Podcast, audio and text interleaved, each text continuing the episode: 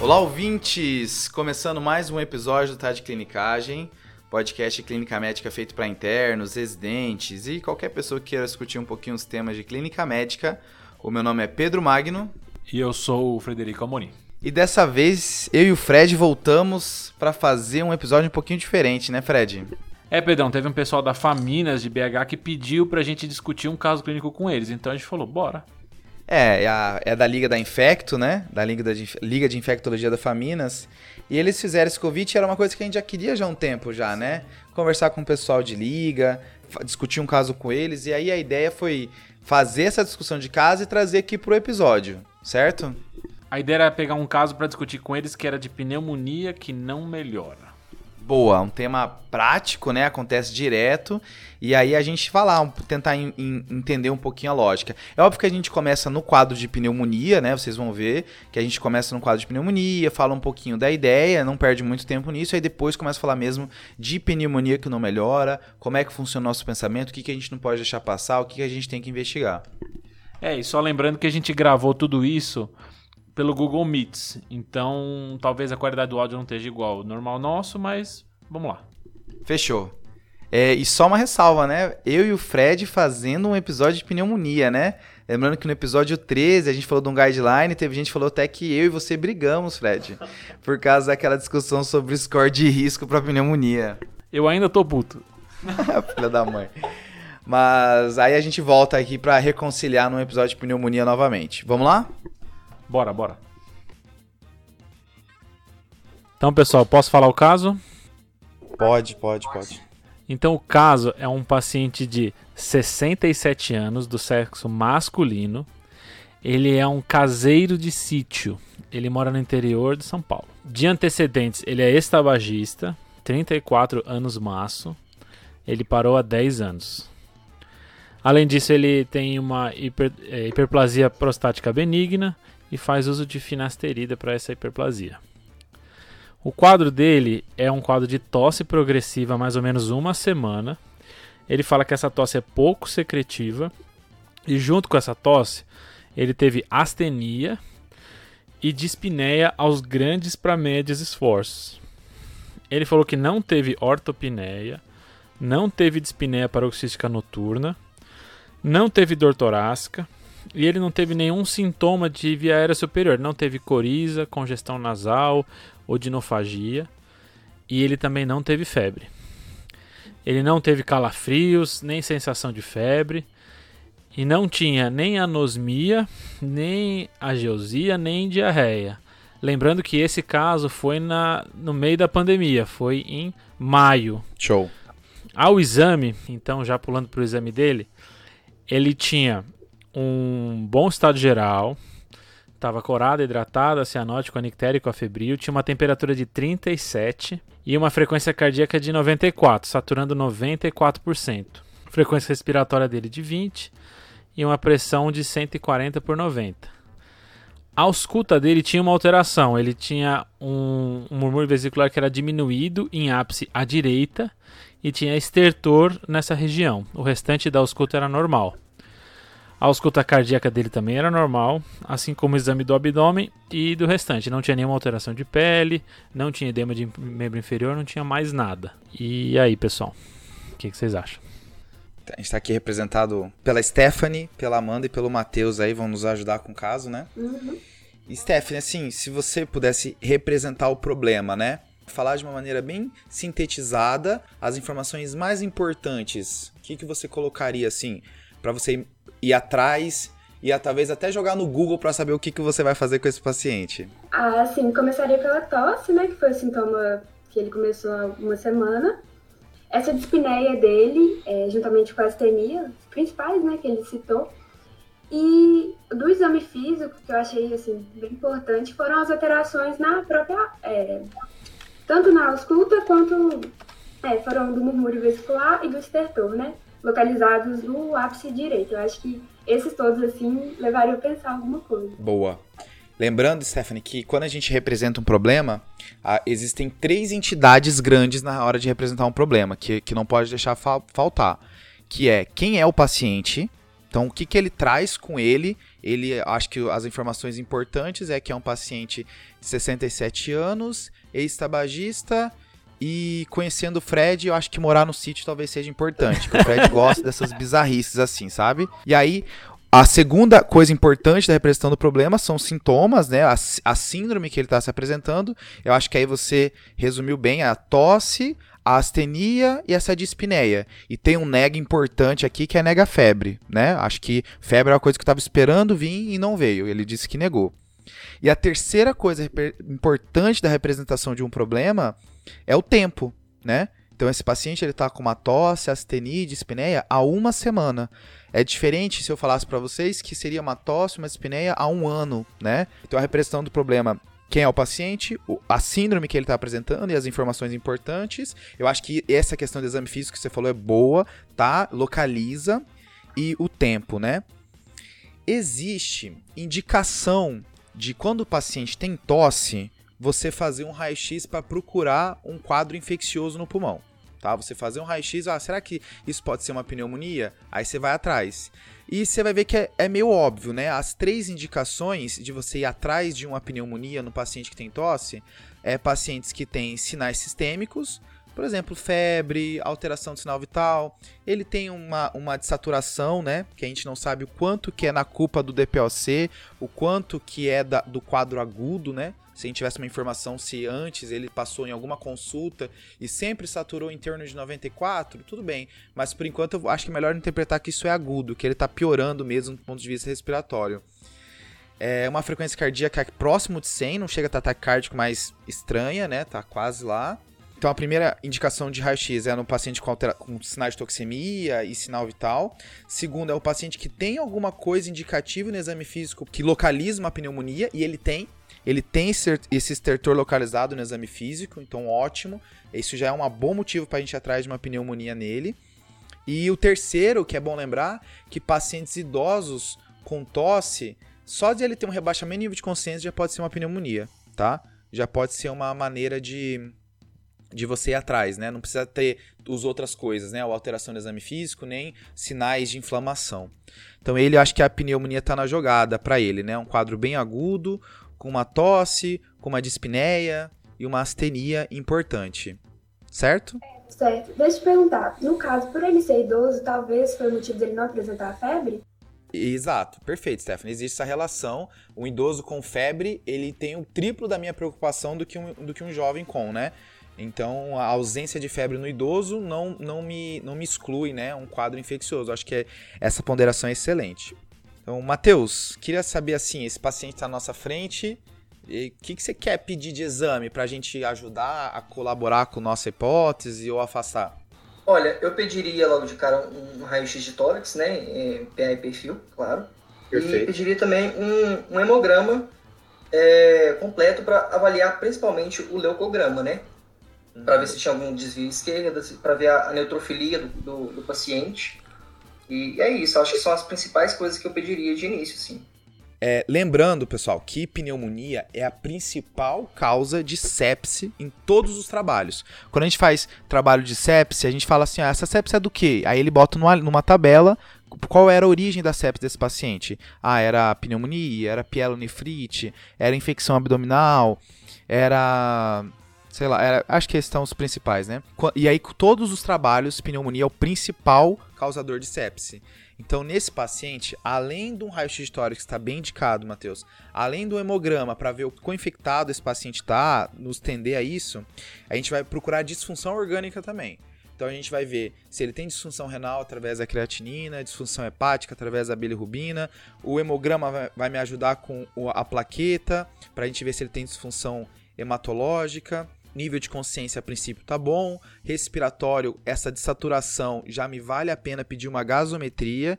E no contexto de, de, de sepse, a gasometria também já vai me dar o lactato, para eu ver como que esse paciente tá, se ele tá, o quão grave ele tá na minha mão, né?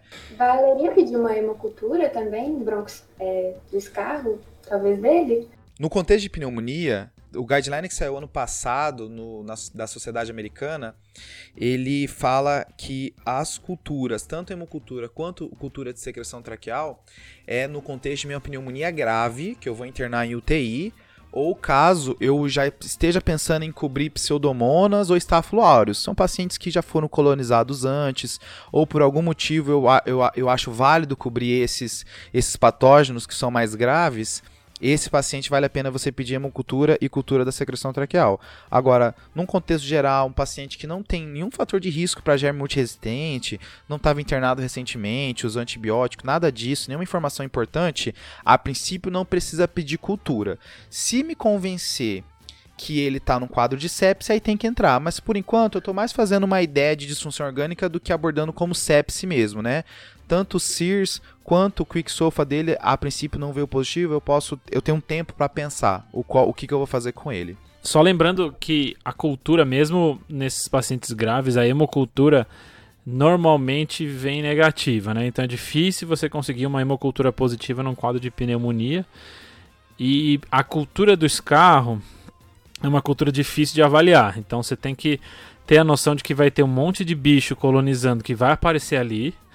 Então a, a interpretação dessa cultura deve ser bem. É, é, uma, é uma interpretação mais chata. Então você vai ver é, que Cândida cresce lá, vários estáfilos crescem lá, pessoas podem estar colonizadas por pneumococo, então é, é, difícil avaliar essa cultura. Então tem que ser um lugar que tem um bom esquema de fazer essa cultura, mas realmente pode pedir, até tem vários locais que recomendam pedir. E a hemocultura na pneumonia, normalmente ela não vem positiva, mas quando vem positiva, aí a gente pensa num quadro bem mais grave, em que esse cara chegou a fazer uma bacteremia por esse bicho que chegou no pulmão. Não é comum fazer. E aí nesse cara que fez, aí é o famoso deu ruim. Entendi. Dá os exames aí, Fred. Então, o que, que o pessoal pediu na ocasião que foi parecido ou não com vocês? Então, eles pediram hemograma, que nem o Matheus falou, veio uma hemoglobina de 15, um leuco de 12 mil sem desvios e uma plaqueta de 215 mil. Foi pedido a, a parte renal também, ele tinha uma creatinina de 1.02, que é parecida com a creatinina dele prévia, uma ureia de 36 parte hepática totalmente normal e um PCR de 50. Nessa mesma ocasião foi feito um raio-x e eu tenho a imagem aqui. Será que eu consigo mandar para vocês no grupo? Alguém quer falar o que está vendo de alteração? Uma consolidação em ápice direito.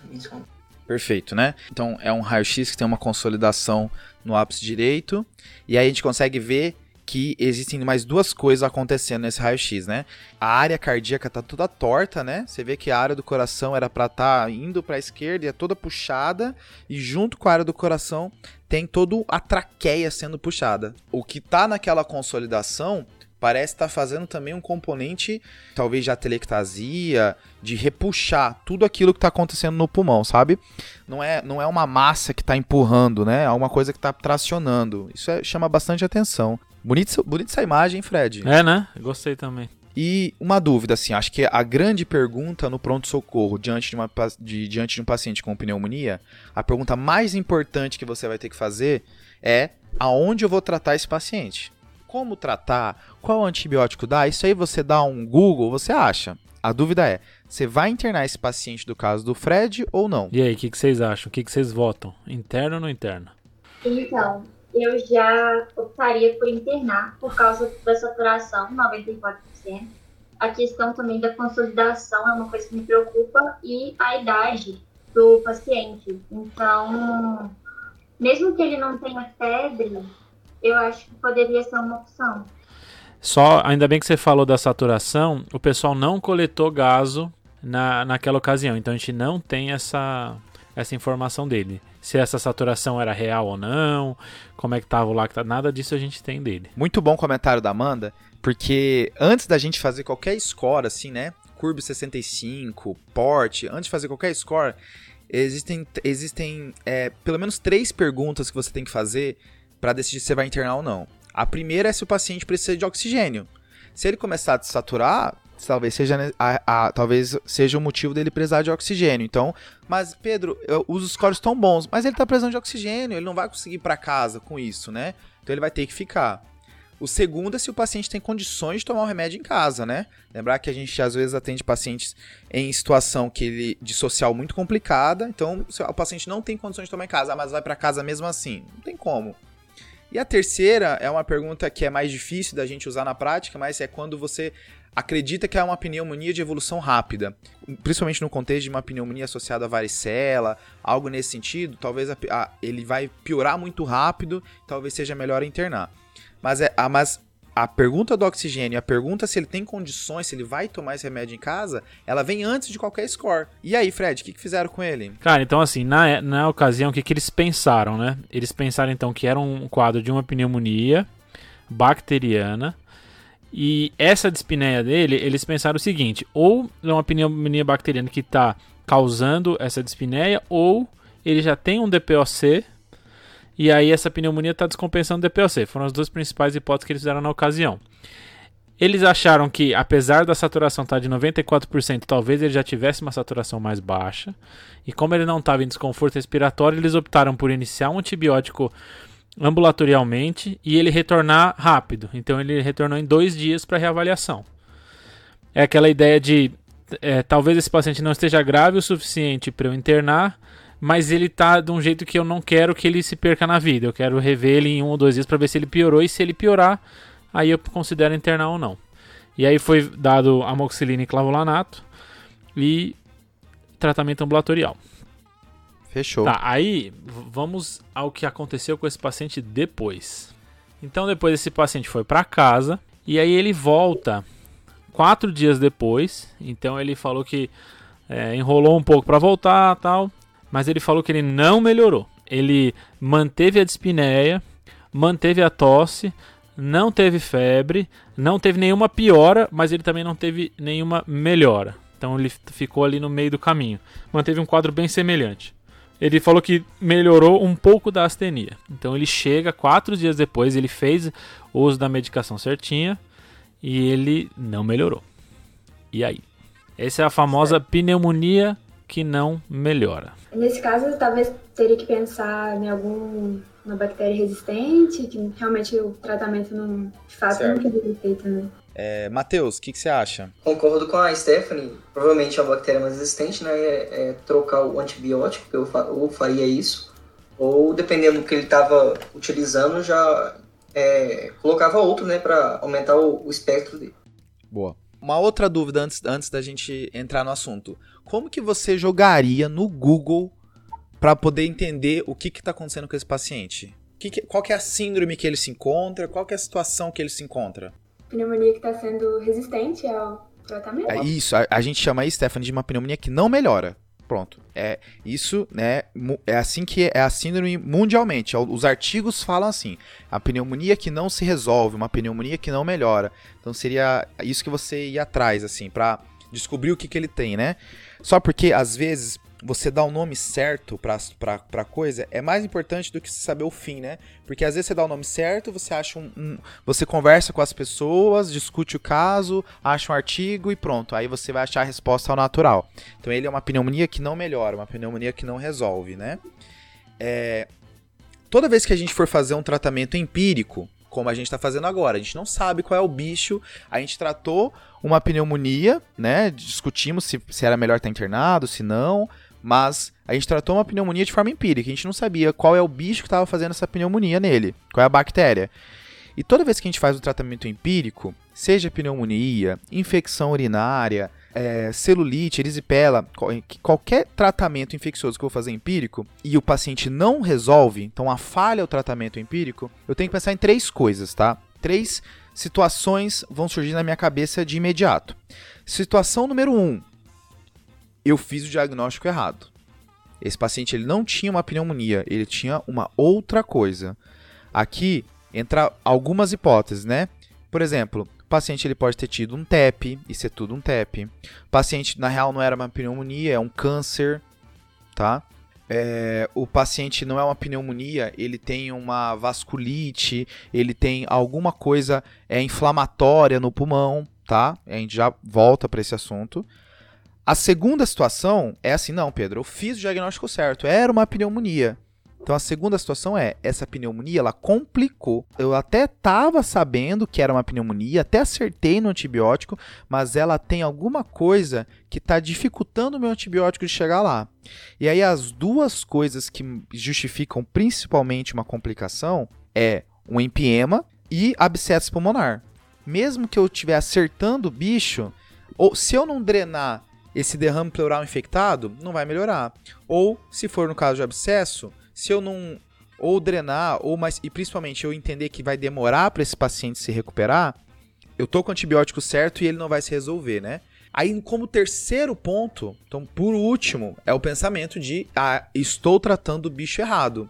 Seja porque é uma pneumonia por um outro bicho, ou é pelos bichos comuns a pneumonia, mas resistente ao antibiótico, né? Aí aqui só lembrar que a gente vive no, no, num país que toda vez que o paciente ele começa a se arrastar numa tosse, começa a se arrastar numa astenia, eu tenho que pensar em tuberculose, tá? Então, por exemplo, eu tô eu, é uma pneumonia por tuberculose, né, entre aspas, mas a ideia é que eu assim, estou mirei o bicho errado. É uma tuberculose, é um germe que é um fungo ou um germe que só acontece em paciente imunossuprimido, tá? Então, no momento que eu faço esse, esse pensamento, eu tenho que pensar se tem outros bichos e se o bicho que eu estou tratando é o bicho certo ou não.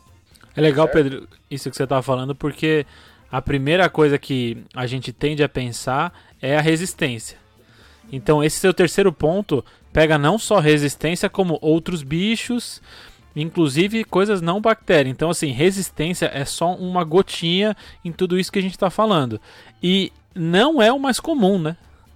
Não é comum um paciente da comunidade, que é o caso dele, não tem internação recente, ele não tem uma doença é, crônica grave, ele não tem nenhum fator de risco para ter uma doença com germe resistente. Então, talvez resistência não seja um dos primeiros que eu pense aqui, talvez esteja lá para baixo. E alguém perguntou aqui sobre toracocentese. Alguém perguntou aqui no grupo. E assim, se eu visse nesse paciente, então numa avaliação desse paciente, visse um, um derrame pleural, aí eu poderia considerar fazer uma, uma toracocentese, porque esse paciente ele pode ter tanto um empiema que o Pedrão falou, ou apenas um derrame pleural parapneumônico, que é um, um resquício de inflamação ali, mas não necessariamente a minha pleura está infectada.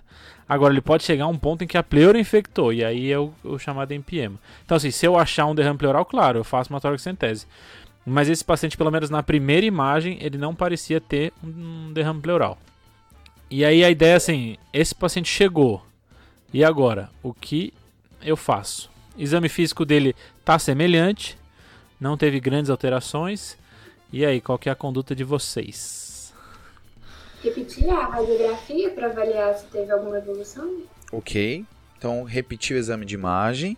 Alguém tem alguma outra sugestão? A questão da saturação, ver pra, como que tá a saturação. Se já não olhou a gaso antes, né, Amanda? Agora mais do que nunca, né? A saturação dele nessa consulta estava 95%. Na anterior estava 94%, essa 95%. Nada de muito diferente, né?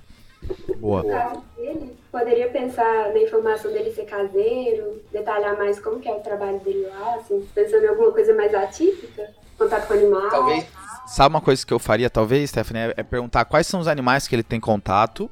E aí, se nenhum animal me evocar na hora, assim, ah, ele teve contato com um rato, aí pensaria leptospirose, com um morcego e galinha, pensaria histoplasmose, mas se vier um, um, um, animal que eu não estou esperando, um animal que, opa, peraí, esse animal eu não estou acostumado. E, é, de novo, é procurar essa, quais são as infecções pulmonares associadas a esse animal, porque quando a gente fala, por exemplo, de pneumonia intersticial, que são aquelas pneumonias que funcionam mais ou menos como uma pneumonia alérgica, né? Existem vários tipos de exposição que pode fazer é, pneumonias diferentes, né? Então, às vezes, você encontra algo nesse sentido, né? Até mesmo fungos relacionados a bichos diferentes, né? É, tem até um nome dessas, dessas nessas pneumonias terciárias que é o pulmão do trabalhador do silo, o pulmão do fazendeiro, o pulmão. Tem um monte desses, né? Tem, tem milhões desses. Mas e aí, o que, que vocês querem então fazer com esse paciente? O que, que eu, eu peço aqui para ele? Tem uma, uma coisa que tá me, é, me, incomodando é porque esse paciente veio em épocas de pandemia, né? A gente Isso. não chegou a falar sobre o coronavírus ainda. Seria válido pedir algum teste para ele, tipo um sorológico, porque já teve um tempo para criar alguns anticorpos, né? Até para fins epidemiológicos, eu, eu não sei. Seria válido ou não? Então, essa pergunta que você fez, eles fizeram também na ocasião. Nessa, nesse retorno dele, o que dava 10 dias do início dos sintomas, se eu não me engano, eles fizeram um PCR e veio negativo. Ele não tem contato com não teve contato com ninguém que teve Covid. Ele é de uma região que na época estava com pouco, que agora o interior de São Paulo tá cheio, mas na época tinha pouco. E então esse, é, eles consideraram que esse negativo já era o suficiente. Eu acho que assim, ó, vamos tentar organizar o nosso pensamento no que, que a gente vai pedir para uma pneumonia que não melhora, né? Primeira coisa, a gente falou a, que o nosso segundo item era complicação, né? Quando a gente está falando de complicação, a gente está falando de empiema e de abscesso. Os dois, a princípio, até dá para ser visto no raio-x, mas existem outros padrões de pneumonia, até mesmo outros diagnósticos diferenciais, que a gente só vai conseguir ter certeza na tomografia. Então, esse é um paciente que vale a pena ter uma tomografia. Porque lembra que eu falei que o diagnóstico pode estar errado? Será que não é um, um padrão muito mais para câncer? Será que não é tudo um câncer que ele está fazendo? Ou será que isso não é, essa imagem no pulmão dele, não é uma imagem em caverna, que aí fala muito mais a favor de tuberculose e alguns fungos, né? Primeiro, acho que ele, ele do raio-x, ele parte para uma tomografia. Pedro, só tem o raio-x. Não, tudo bem, a gente trabalha com o que a gente tem. Mas se tiver a tomografia, esse é o paciente que vale a pena. Segunda coisa, toda vez, isso aqui é um, é um mantra na clínica médica. Toda vez que um caso não está evoluindo do jeito que você achou que evoluir, ou é um caso que não está bem claro o que está acontecendo, esse paciente ele ganha uma sorologia, tá? Automaticamente. A gente falou que existem alguns fungos que só dão imunossupre... que dão muito mais em imunossuprimidos, então esse paciente pode ter um desses. Mas Pedro, ele não é ele não tem no antecedente dele uma imunossupressão. Talvez ele não saiba. Por isso que a gente vai pedir. Então, junto com a tomografia, a gente já encaixa uma sorologia, tá? A Ana até mencionou sobre pedir baciloscopia, né? Pra, já que a gente, a gente mora no Brasil, Tuberculose é um negócio super comum, esse paciente já está começando a se arrastar, não melhorou com a antibiótico terapia inicial. Eu acho que vale a pena, principalmente se o padrão da tomo for sugestivo, mas vou te falar que esse paciente ele ganha baciloscopia mesmo com tomo com tomo mais ou menos sugestiva, principalmente porque o acometimento dele é em ápice, tá? Esse acometimento em ápice me, me liga o alerta para tuberculose. Então ele vai ganhar baciloscopia sim, tá? Então, já ganhou tomografia, já ganhou sorologia, já ganhou é, uma baciloscopia.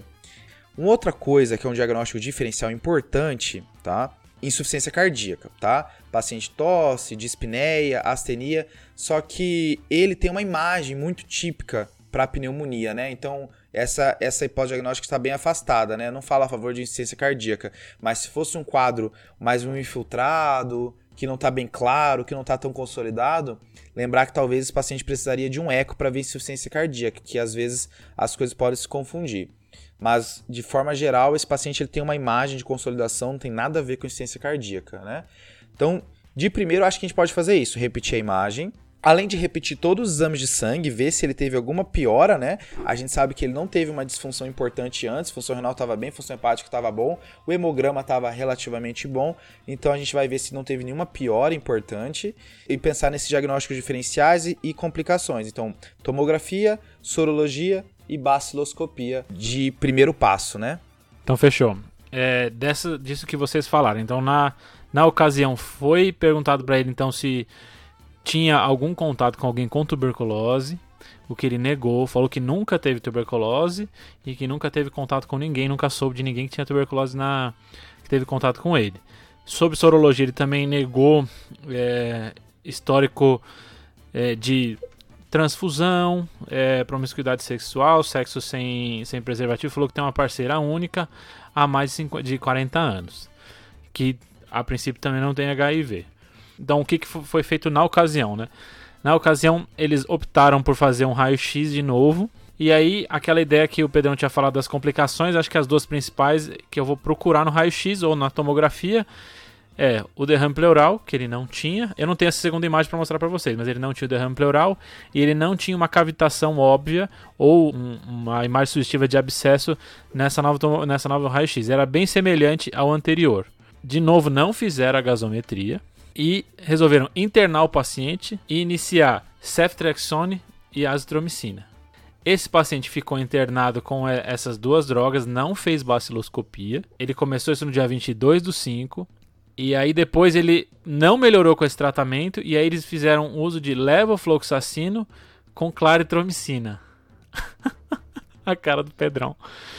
O problema da Levo, né, que ele tava, ele tava indo ok com o esquema antibiótico, né? Primeiro tinha feito uma amoxicilina clavulanato lá atrás, tá indicado, né? A, o último guideline da, da Sociedade Americana fala para você fazer amoxa junto com clavulanato no paciente que tem pneumonia, vai para casa e tem algum fator de risco. Ele tem o DPOC, né? Então entra legal o, o clavulin. Se fosse um paciente rígido, jovem, talvez pudesse fazer só amoxicilina, né? Mas aí internou, fez o cefastro, né? Ceftraxona é a rainha, né? Linda demais, porque cobre tudo, pega pulmão, pega rim, pega pele, pega meninge, até barriga ela pega, é espetacular. Só pega mal osso, né, Fred? Ceftraxona, né? É, não, não é muito usada para osso não, normalmente. Mas também não vou fazer empírico para osso nunca, então, Brasil. Pronto. Ótimo. Então, assim, ceftraxona é maravilhosa. Mas, aí quando entra levo, temos um problema. Por quê? Porque o levofloxacino, por mais que está indicado no guideline tanto brasileiro, americano, de pneumonia, de você fazer levo, para um, você, você pode fazer essas quinolonas respiratórias, o problema disso é que levo também é um antibiótico que tem ação contra a tuberculose, tá? Só que para eu tratar a tuberculose, eu preciso de quatro remédios. Eu preciso fazer aquele esquema RIP, né? Eu preciso fazer uma cobertura ampla, porque se eu faço um tratamento meia bomba, como é o levofloxacino, eu acabo aumentando a chance da micobactéria ficar multiresistente, certo? Se caso eu esteja errando o diagnóstico, que é uma coisa normal, você no começo da tuberculose alguém tratar pensando que é uma pneumonia, isso é bem normal, bem natural. O problema é assim, se eu estiver errando o diagnóstico, eu estou complicando lá na frente uma possível tratamento para pneumonia e um possível diagnóstico. Porque como ele trata mais ou menos, a baciloscopia vai ficar mais difícil de ser lida.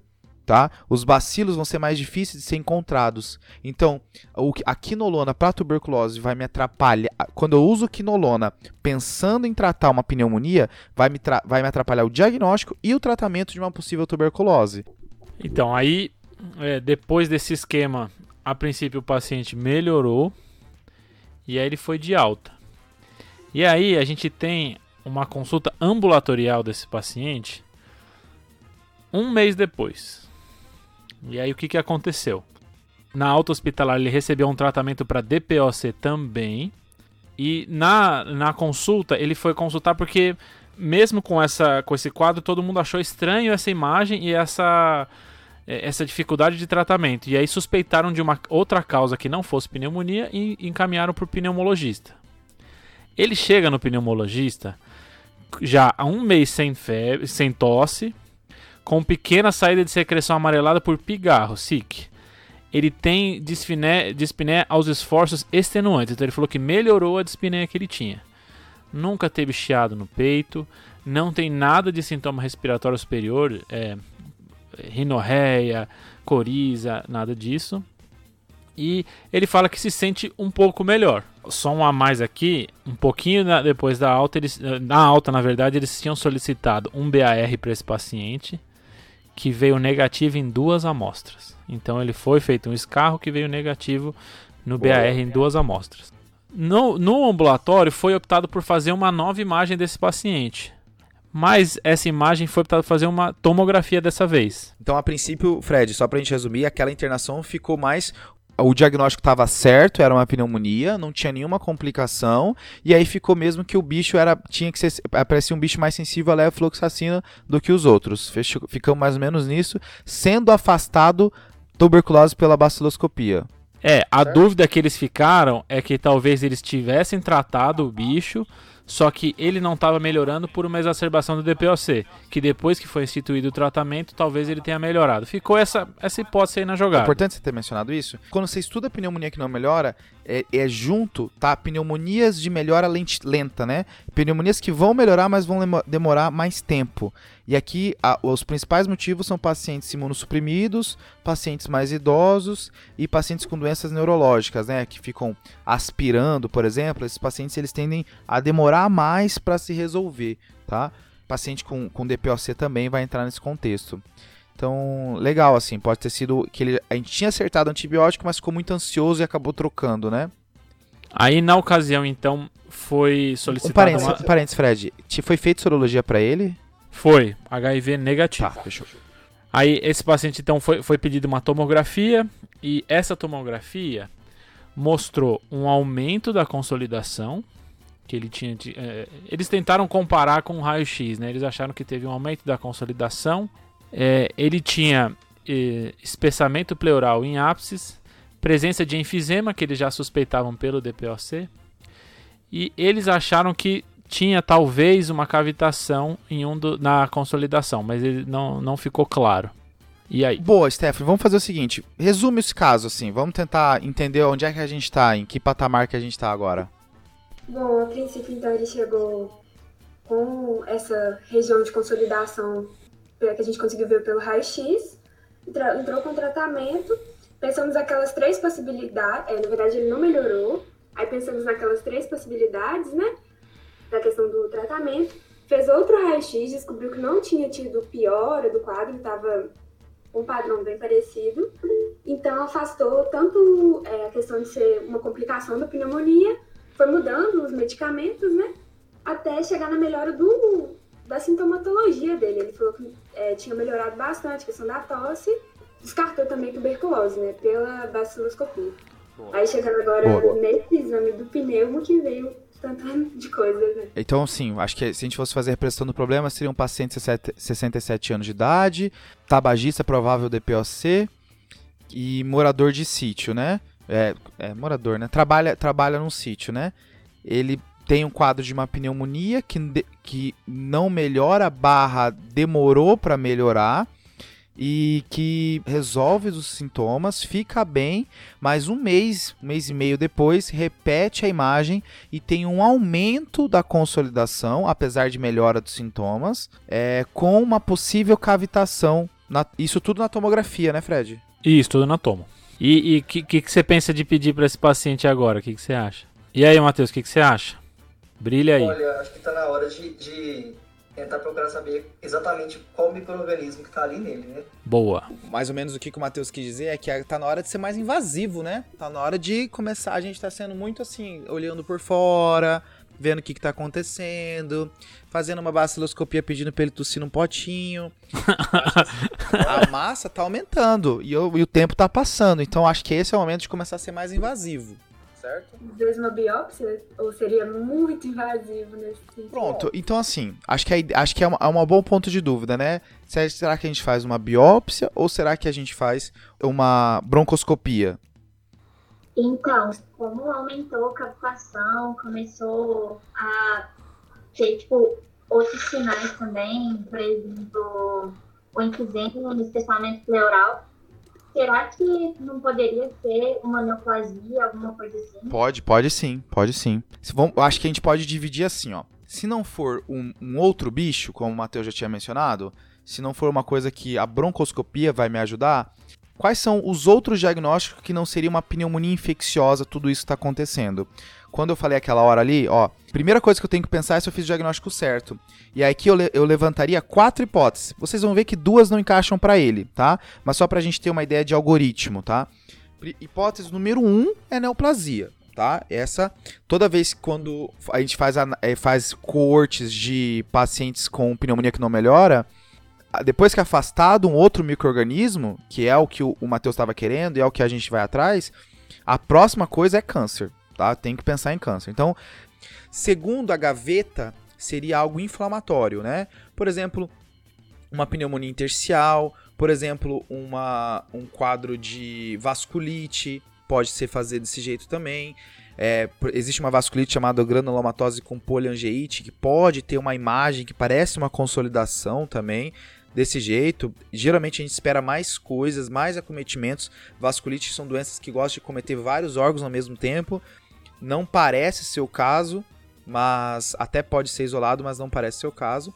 E eu tenho outras pneumonias estranhas, assim, que fazem isso de maneira inflamatória, o próprio corpo causando essa inflamação. Pneumonia eosinofílica, pneumonia organizante. Então ficaria coisas que talvez só biópsia vai conseguir me dar essa resposta, tá? Então, câncer, algo inflamatório. A terceira seria algo vascular, por exemplo, um TEP, mas não parece, né? O paciente está melhorando, a imagem está crescendo, nada disso fala a favor de TEP, não encaixa para ele. E quarta, só pra gente, é, quarta gaveta, só pra gente deixar citado, que tem drogas que fazem isso, tá? Tem amildarona, pode fazer, metotrexate, tem, outro, tem drogas que fazem pneumotoxicidade e às vezes aparece como consolidação. Ele, não faz nenhum medicamento, né? Ele até fazia um medicamento, né? ah, ele fazia medicamento para hiperplasia prostática benigna, que a princípio não faz. Mas as quatro drogas conhecidas por fazer pneumotoxicidade é amildarona, metotrexate, nitrofurantoína e bleomicina, que é um quimioterápico. Então, mas ele não está fazendo nenhum desses, então não encaixa para ele. Para ele ficaria mesmo algo neoplásico, bem forte, outro microorganismo, que o Matheus já comentou, e um, um, quadro inflamatório bem baixa probabilidade, lá embaixo, né? Então, se a gente fosse elencar, seria câncer versus outro, outro microorganismos, né? E aqui a ideia é que outros microorganismos, a principal maneira de eu conseguir vai ser através da, da broncoscopia eu faço um lavado broncoalveolar, jogo água para dentro, puxo a água de volta e aí eu, eu consigo fazer cultura, gram, consigo fazer análise para fungo, micobactéria de, daquele líquido, né? E eu posso também, na broncoscopia, fazer uma biópsia. Que aí, se for câncer, ou a nossa terceira hipótese lá embaixo, algo inflamatório, ele, ele consegue tirar um pedaço e ver. A questão é se essa consolidação está próxima de do, da até onde o broncoscópio chega, né? É, esse seria um caso, não sei se o Fred concorda comigo, que eu ia conversar com o cara da bronco e falar assim, cara, além do lavado, você não consegue tirar um pedaço, não? Vê se você com a bronco não consegue chegar ali e tirar um pedacinho. Porque se ele não conseguir tirar um pedaço pela bronco, a única maneira de fazer isso vai ser pelo céu aberto, fazer uma cirurgia mesmo a céu aberto. E aí, é, aí a invasão vai bem além. Eu, eu acho que eu deixaria isso para um segundo momento, caso a Bronco não, não seja conclusivo. Então eu esperaria. Se o cara da Bronco falasse para mim, Pedro, não tem como biopsiar. Não, vamos esperar o lavado, vamos ver se cresce algum bicho estranho, alguma coisa estranha. Se não vier nada, aí a gente vai para biópsia. Cara, eu acho que é isso mesmo. E é bom que o cara vê junto com a gente, né? Ele vê a imagem junto com a gente, vê onde que ele consegue tirar o pedaço ou não. Eu acho que vale discutir com o cara da Bronco. Então, só para tirar a dúvida, o que, que seria pedido nessa broncoscopia? Eu acho que assim, ó, a gente está pensando em bichos, né? Então vai entrar grã em cultura, certo? Pra, pensando em bactéria. A gente vai pedir análise para fungo, para ver se ele consegue isolar algum fungo e micobactérias. Tudo isso tem que estar tá por escrito, né? Análise de análise e cultura para fungo, BAR e cultura para micobactéria, certo? Perfeito. Além de celularidade, né? Existem alguns padrões de celularidade que podem me ajudar. Se vem muito eosinófilo, fala a favor de algumas coisas. Se vem muito linfócito, então uma celularidade talvez valha a pena. Acho que seria isso. Ah, um outro exame importante, pensando em tuberculose, por mais que eu não acho que o caso está indo para aí, acho que a toma é, é, é muito feia para TB, mas tem cavitação, pode ser, né? ele lembrar que a gente pode fazer gene expert, né, do lavado broncoalveolar, que é o PCR para tuberculose, certo? E tem alguma coisa de história que vocês querem perguntar para esse paciente? Foi perguntado se ele teve contato com bichos, né, Fred? Algum bicho diferente, alguma coisa assim? Ele falou que não tem pássaros em casa, não teve nenhum contato com papagaio, periquito, nada disso. Não tem galinheiro onde ele trabalha, ele não trabalha com galinheiro e ele não tem, nunca foi em nenhuma caverna, não tem contato com morcegos. Você tem ideia o que alguém perguntar isso pra você? Imagina, Fred, se você tá internado no hospital alguém pergunta se você foi numa caverna. O que, que você tá esperando? O que, que, você, o que, que o médico tá achando que eu tenho? Pelo amor de Deus. Cara, eu não, não, não sou o Batman, né? É uma coisa bizarra, né? Não, e quando você tem que perguntar sobre leptospirose, você pergunta, tem rato na sua casa? Você mexeu no esgoto? Aí o cara fala assim, cara, você acha que eu moro aonde? É, desculpa se eu deixei passar, eu não, eu não lembro. Como é que é a história familiar dele? Ele tem algum histórico de câncer na família? Boa! Vai ter pergunta. Ele não conhece histórico de neoplasia na família. O pai dele morreu de infarto. A mãe dele ele não sabe do que ela morreu, mas ele falou que ela morreu com 80 e poucos anos dormindo. Os irmãos dele são todos vivos. Alguns são hipertensos e diabéticos. Ninguém tem nenhuma neoplasia que ele saiba. Então, assim, essa parte agora vai dar o, o, o diagnóstico do paciente. Então, só uma pergunta que eles fizeram é que esse paciente ele tem um, um, uma coisa diferente que ele trabalhava cortando eucaliptos e aroeira há quatro anos. Só um comentário. É, aí é o famoso Google, né? Pneumopatia relacionada ao eucalipto. E ver o que, que o Google vai me falar. O que, que o UpToDate vai me falar. Então, resultado dos exames dele. O GRAM dele veio um contaminante, então eles descartaram qualquer bactéria. Tá. O exame para tuberculose, tanto o exame molecular quanto é, o visual, veio negativo. A celularidade, ele não veio nada de alterado, nada digno de nota. A cultura para micobactéria também veio negativa. E, e o fungão? E a pesquisa para fungo veio com leveduras sugestivas de criptococcus. Ó, oh, e teve gente que. A Ana Colares brilhou há meia hora atrás. Exato, quando eu vi eu falei, meu Deus! Olha só! E eu nem tinha falado da aroeira. É. Mas eu não sabia dessa relação, Fred, de criptococo com aroeira. Então a hipótese dele ficou uma infecção pulmonar por criptococcus Lembrando que o cripto, a, a, chegada do criptococcus no paciente é pelo pulmão, né? E o criptococcus pode dar uma infecção aguda em pacientes que têm muita exposição, e aí a gente pensa muita exposição ou aquelas famosas de é, fezes de pássaros, pombos, etc. Mas eles ficam no, no, no meio dessas árvores, tipo eucalipto, aroeira, etc. E aí a suspeita foi essa, que a exposição dele foi essa. Ele iniciou o tratamento com itraconazol, e ele deve ele tem um retorno no ambulatório dos fungos amanhã. Então, amanhã, massa. amanhã. Então descobrirei o que aconteceu com ele depois desse tratamento. É um diagnóstico é, difícil, ninguém ia pensar isso de primeira, tirando a Ana. E não, mas mandou bem. E o só que a ideia era trazer esse caso para discutir a pneumonia que não melhora, né? Independente do resultado que fosse, a ideia era falar dos passos que, que a gente tem que tomar. E esse paciente teve algumas titubeadas no meio do caminho, mas no final chegou nesse passo e com os passos que foram comentados chegou no diagnóstico, né? Acho que, que dá para ilustrar bem essa, esse quadro. O que, que você achou, Pedrão? Acho caso massa, caso legal, assim. Caso que o caminho. É, acho que é isso que você falou, né? O caminho vai te levar na resposta, mesmo sem você conseguir, no, no, na primeira pergunta da anamnese, é, já definir isso, né? A primeira, ah, esse paciente tem um cheiro de que tem alguma coisa a ver com eucalipto, vou fazer essa pergunta de cara, né? Não é assim. Mas é, o, a maioria das coisas, se você vai na, no caminho certo, você vai conseguir chegar na resposta, né? E esse é um. Você vai fazendo o caminho, lembrando que esse paciente, talvez, a, o, o lavado não viesse conclusivo, teria que fazer uma biópsia, e na biópsia vir, tá? É uma coisa que seria possível para ele. A Ana perguntou aqui, Fred, por que, que ele teve uma melhora quando trocou de antibiótico, né? Aí assim, não, não deve ser porque tratou mais ou menos o cripto, né? Deve ser ou porque ele tinha um, uma pneumonia associada ao cripto, é, ou esse paciente ele tinha só uma. Ele, os sintomas dele era de DPOC e o DPOC melhorou. E a cripto tá, ficou crescendo lá. Tá? Às vezes as coisas se confundem, né? Não sei qual é a opinião do Fred. É, acho que poderia ser esse caso que ele já tinha cripto antes, fez uma descompensação do DPOC e viu essa cripto, mas ela não, tá, não tinha nada a ver com esse com esse quadro agudo e depois ele melhorou o DPOC. Mas uma outra hipótese é que ele fez uma pneumonia aguda por cripto, melhorou dessa pneumonia, dessa fase aguda da cripto e manteve uma, uma infecção crônica. Então ele passou na nossa frente pelo quadro de agudo sem a gente ter tratado. A gente só viu ele melhorar sozinho, entendeu? Que vai acontecer com a maioria dos pacientes. Eles vão ter, vão melhorar sozinho e aí talvez eles fiquem com uma infecção crônica. Massa. Lembrando que cripto normalmente é um bicho para imunodefici imunodeficientes, né? Dificilmente imunocompetente tem infecção por cripto, mas pode acontecer.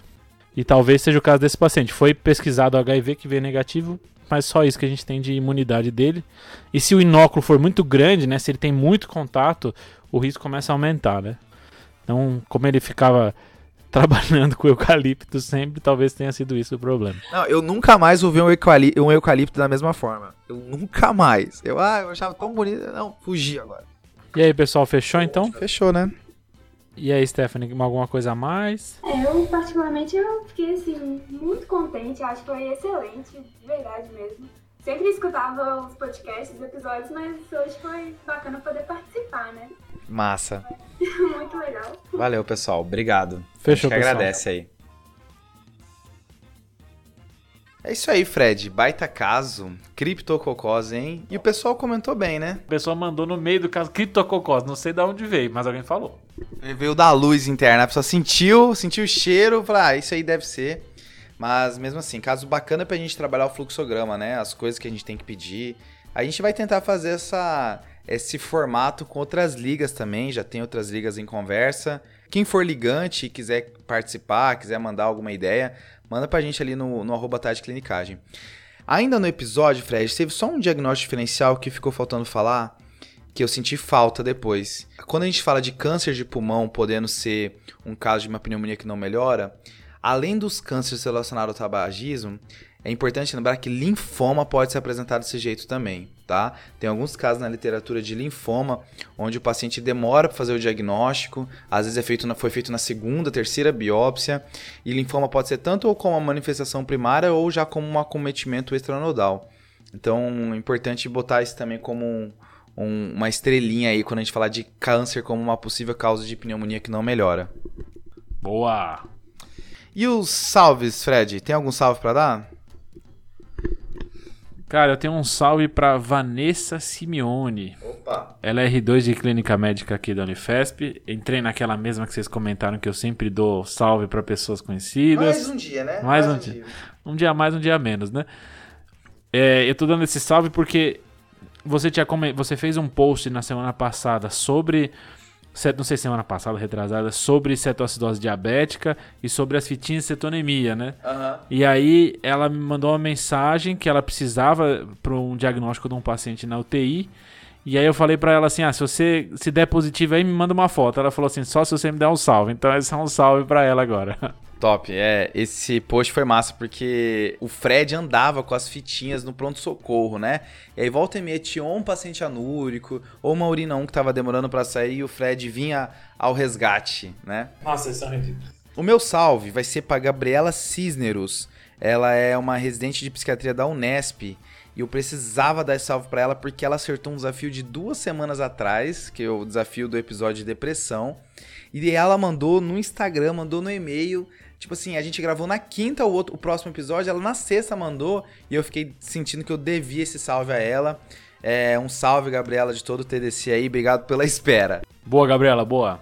E é isso aí, pessoal. Lembrar de seguir a gente no arroba tá de clinicagem, de assinar o nosso podcast no seu agregador que você ouve, Spotify, Google, Apple, que aí toda vez que chegar um episódio novo, antes de sair um post no Instagram dizendo que já tem episódio novo, você já recebe o aviso já e ouve antes de todo mundo. Fechou? Fechou, Pedrão. Valeu, falou, falou, falou. Falou, falou. Esse podcast tem como objetivo educação médica. Não utilize como recomendação. Para isso, procure seu médico.